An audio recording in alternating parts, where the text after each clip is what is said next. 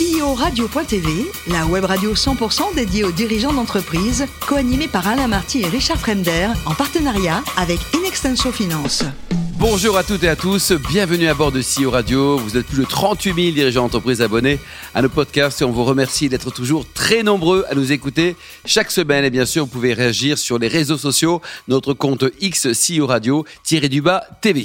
À mes côtés pour co-animer cette émission, Marc Sabaté, directeur associé et directeur général d'Ilexenso Finance. Bonjour Marc. Bonjour Alain Et aujourd'hui, on reçoit Sébastien Forest, fondateur d'Aloresto, co-créateur et CEO d'Empreinte par Audiard. Bonjour Sébastien. Bonjour. Alors, vous êtes né en 1973, euh, études de sciences éco à Tours, et très tôt, vous avez créé une boîte, hein, le virus entrepreneurial. Vous l'avez eu à quel âge?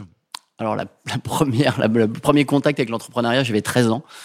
À 13 ans À 13 ans, à 13 ans, c'était euh, dans un voyage en Angleterre. J'avais découvert cette petite friandise qu'on appelle, qui s'appelle le, le daim, mais qui à l'époque n'existait pas en France. C'était pas des Kennedy Street Non, non, c'était euh, une espèce de, de nougatine enrobée de chocolat au lait. Ouais. Euh, ça s'appelait le Dime en, Angleterre. Et j'avais trouvé ça tellement bon que j'étais rentré. J'avais écrit, euh, j'avais écrit euh, à Marabout. C'était une, une, une, société suédoise qui s'appelait Marabout. Et je leur avais dit, bah là, je voulais l'importer. à 13 ans Ils, ils m'ont dit, ils m'ont dit d'accord. Et ensuite, quand ils ont réalisé que j'avais 13 ans, ils m'ont dit qu'ils étaient ravis de mon enthousiasme, mais que c'était un petit peu tôt, malheureusement. Alors, resto, donc, euh, c'est quoi le concept? L'idée, elle germe parce qu'un jour, vous avez faim? Voilà, en fait, je suis en train, je suis en plein dans mes études, dans mes, dans mes révisions pour euh, mes examens de fin d'année.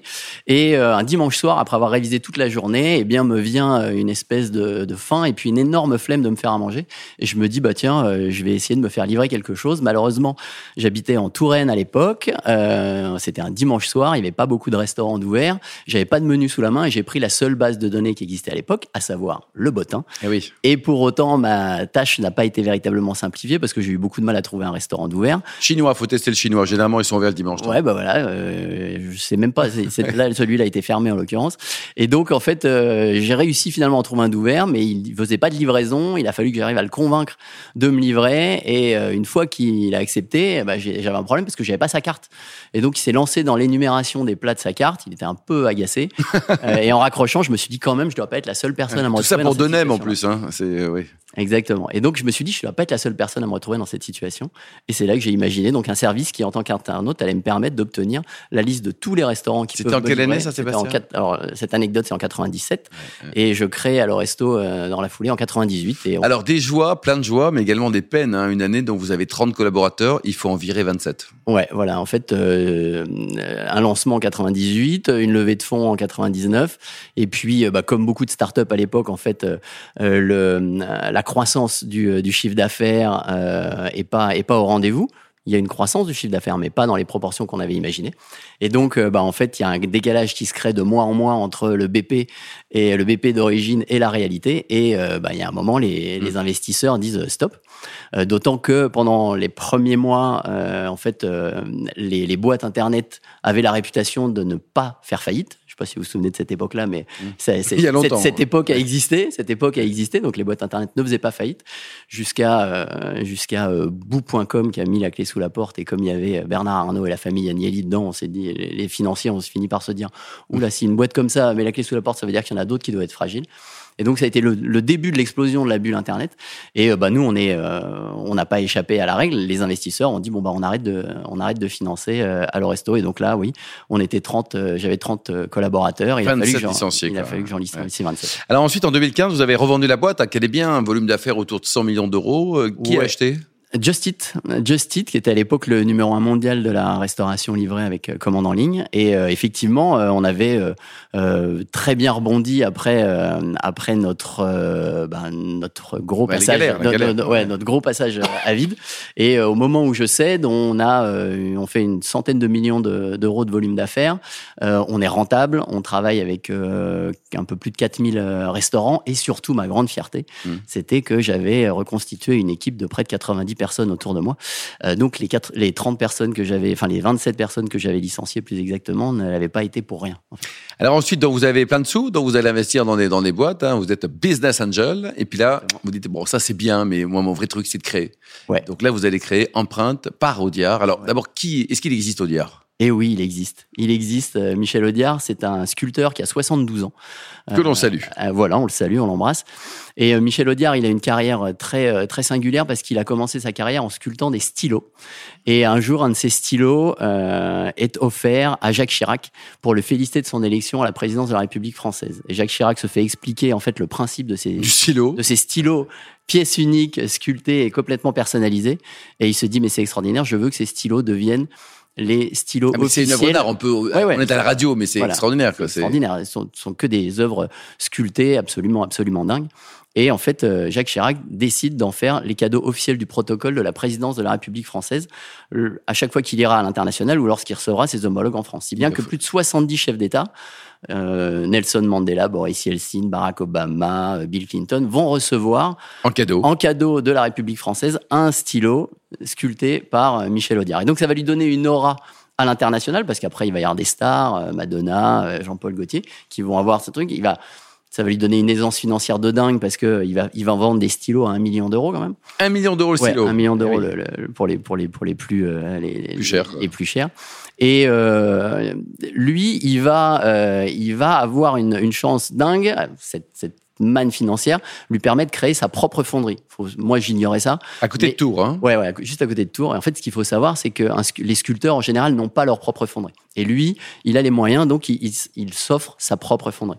Et euh, sa propre fonderie, il l'installe au milieu des vignes à Rochecorbon, qui est un petit village à côté de Tours, qui est sur l'appellation des vins de Vouvray. Absolument.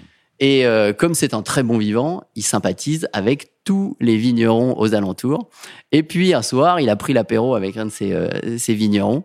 Et puis euh, ce vigneron là commence à imaginer la, lumière du jour qui baisse. On a bien rigolé. Puis voilà, le vigneron devient un peu nostalgique. Et puis il dit il faut que je te raconte un truc. Alors Michel Audiard lui dit bah vas-y.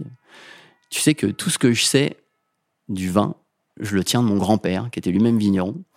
Mais ce qui est dingue, c'est qu'en fait, mon grand-père, je l'ai jamais connu parce qu'il est mort avant ma naissance. Alors là, Michel Audiard lui dit bah, comment il t'a transmis mm. son savoir?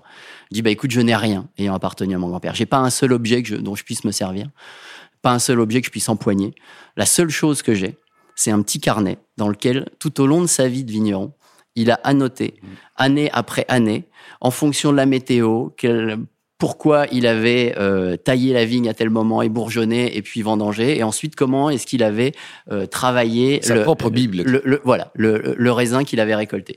Mais voilà. C'est comme ça que j'ai appris mon métier de vigneron. C'est grâce à ce à ce carnet mais c'est le seul objet que je puisse avoir de mon grand-père. Et là tilt. Et là Michel Audiard se dit mais c'est dingue. Bon je peux plus rien faire pour le ah pour le grand-père de mon de mon copain.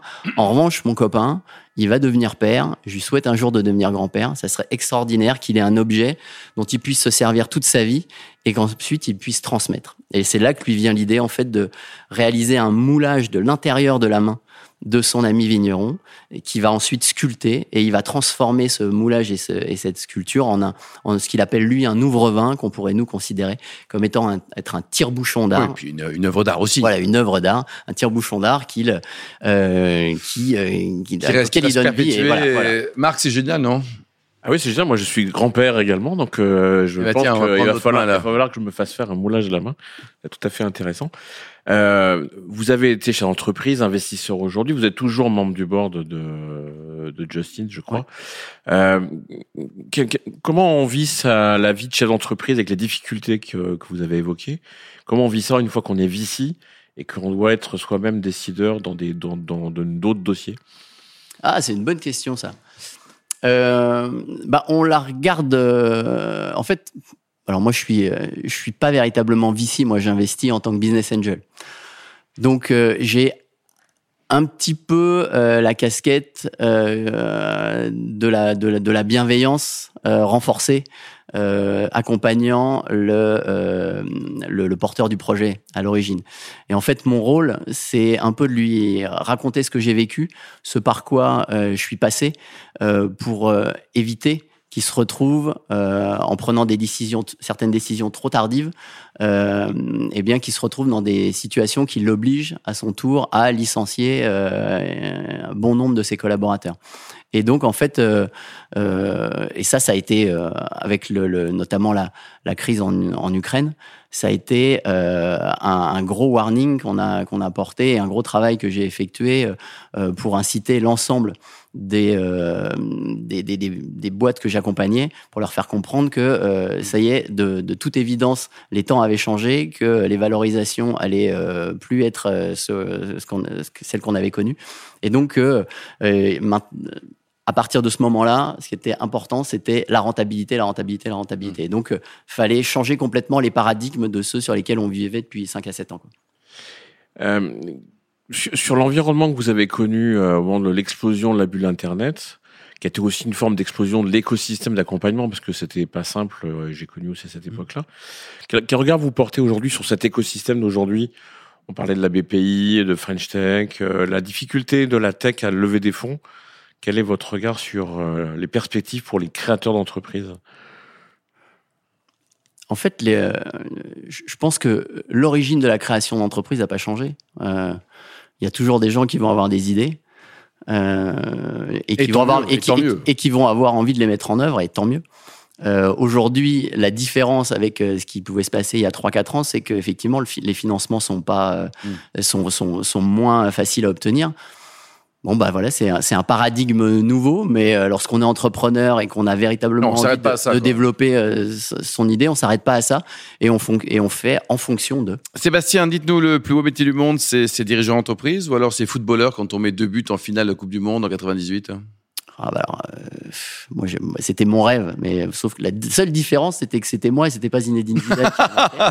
c'est mon rêve quand j'étais petit. Vous êtes bon de la tête ou pas? Comment? Euh, À l'époque, euh, pas trop mauvais quoi. Bon, puis alors pour il y, a, il y a longtemps, il y a longtemps que j'ai pas essayé. Allez, une bouteille de vin que vous avez dégusté la veille de votre baccalauréat, jeune homme. Oh, quelle chance j'ai eu, quelle chance j'ai eu. Ouais, Un restaurateur juste à côté de chez moi. Oui, comme quoi, j'avais déjà un truc avec, les restos quoi. Ouais. Et en fait, je m'installe à table et puis je lui, je commande une, une entrecôte et puis il me dit oh, je vais vous servir un petit verre de vin avec ça.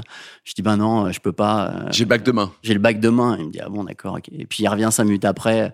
Il me dit écoutez, euh, moi je suis un sommelier, euh, je peux pas vous laisser dîner sans, sans, un verre de vin.